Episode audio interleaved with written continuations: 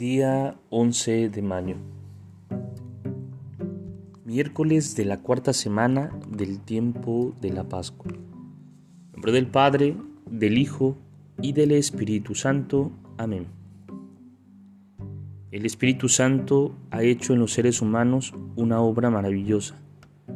Tenemos muchos y bellísimos ejemplos. Son los seres humanos que han dejado que el Espíritu los transformara. Entonces, Él los hizo parecidos a Jesús, puso en sus vidas algo de la hermosura del Salvador, los fue tallando como una piedra preciosa y ahora son para nosotros como un regalo de amor. Son los santos.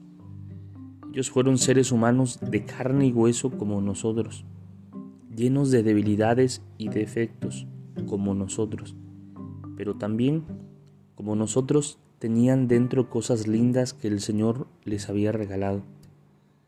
Cuando ellos se dejaron transformar por el Espíritu Santo, fue purificando todo lo malo y negativo y regó con el agua de su gracia todas las buenas semillas que llevaban dentro.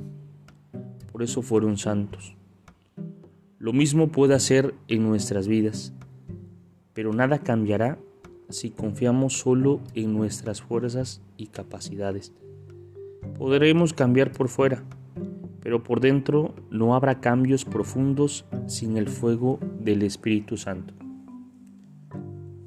Gloria al Padre, gloria al Hijo y gloria al Espíritu Santo, como era en el principio, ahora y siempre, por los siglos de los siglos. Amén.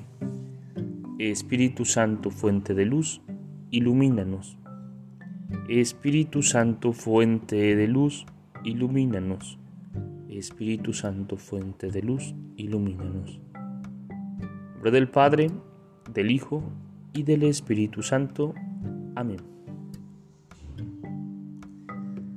Te saluda el Padre Edgar de la parroquia de San Juan Bautista en Huitláhuac de la diócesis de Córdoba, Veracruz.